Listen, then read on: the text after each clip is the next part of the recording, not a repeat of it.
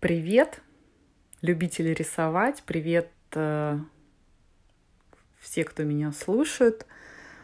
И сегодня хочу разобрать э, тоже интересную тему.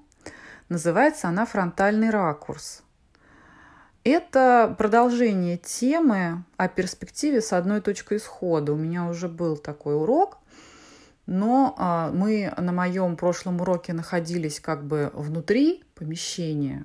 Там был разговор об интерьере, а сейчас я бы хотела поговорить об предмете, о перспективе предмета. То есть нужно выйти за рамки комнаты и посмотреть на нее как на простую форму, как на призму или на куб. И опять сегодня будем включать воображение. Приготовьтесь.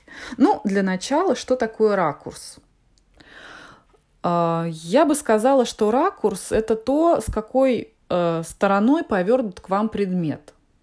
То есть это может быть чуть под углом, это может быть четко фронтальный ракурс как раз. Это может положение быть э, фас. Вот давайте на примере э, портрета, на примере головы разберем, что такое ракурс фас. Итак, э, ракурс головы фас – это когда она расположена ровно симметрично перед вами. То есть обе стороны лица они симметричны. Ракурс э, головы три четверти – это когда есть небольшой разворот, и вы э, видите, там, один глаз будет виден там, целиком, второй может быть чуть-чуть э, скрыт, часть какая-то будет не видна. И есть еще ракурс в профиль. Ну вот, кстати сказать, на экзамене, когда я поступала в архитектурный институт, а, нам давали такие бумажки, на которых э, мы как жребий вытаскивали место, за которым ты сидишь, и с какой точки зрения ты смотришь на голову, и если выпадал ракурс фас, то это считался неудачный вариант, и, э, в общем-то, не очень повезло. А все потому, что в этом ракурсе довольно сложно нарисовать ну, как бы форму проявить, потому что а, не видно, а, не видно граней. А, вот если мы берем, например, нос, изгиб носа мы не видим, мы видим его а, ровным, и только за счет светотени мы можем эту форму показать. Что сложнее? И эм, что, как, как еще вот можно было бы рассказать о фронтальном ракурсе. В общем, фронтальный ракурс, он иногда бывает, э, может быть, чуть менее выразительный. И а, мы давайте разберем это на, примере куба. Да?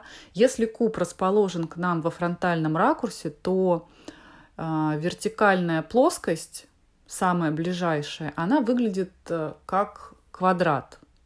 Если этот куб находится у нас как бы перед глазами. Если мы его опустим чуть ниже, то мы увидим помимо этой плоскости еще и верхнюю плоскость, уходящую в сокращении. Вот как рельсы уходят, и точка схода будет на линии горизонта. Вот как у меня был урок, предыдущая перспективе, здесь работает та же самая а, история с точкой схода на линии горизонта. Если вы куб поднимете над линией горизонта высоко, то точка схода тоже будет на линии горизонта, но вы будете у куба видеть нижнюю плоскость. То есть во фронтальном ракурсе у куба вы видите две плоскости. Переднюю плоскость и верхнюю. Либо переднюю плоскость и нижнюю. Для куба это несколько невыразительный такой ракурс, он редко где-то встречается. В основном мы все рисуем и смотрим, мы видим чаще всего, что куб, он развернут к нам какой-то из граней, и это под углом. Здесь уже немножечко другие законы работают. Это уже разговор о перспективе с двумя точками схода. Но это немного позже. А, вот. И а, получается, что в этом ракурсе вы у куба не видите боковых плоскостей вообще, потому что они в сокращении. Ну и задание на этот урок я даю такое. Нужно взять стопку книг. Желательно, ну, близкого размера, одинаково, положить ее как раз не углом, не бо, ну, как бы не, не углом, а именно фронтально положить. Так, скорее всего, вы положите это на стол, да, и будете смотреть чуть сверху. Поэтому у вас получится как раз, э, вы будете видеть верхнюю плоскость стопки, да, и часть, которая будет с, ну, как бы, корешками, с листами, да. И мне вот хочется, чтобы вы в таком немножечко странном, непривычном ракурсе нарисовали эту стопку, либо это будет просто толстая какая-то книга, да. Вот, попробуйте, изучите, и,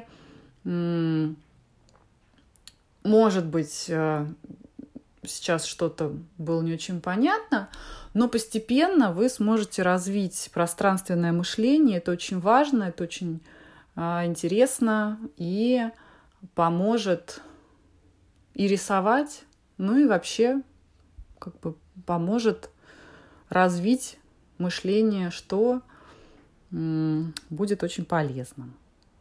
Я надеюсь, что вам пригодятся эти знания – так что удачи, услышимся в следующих выпусках. Пока-пока.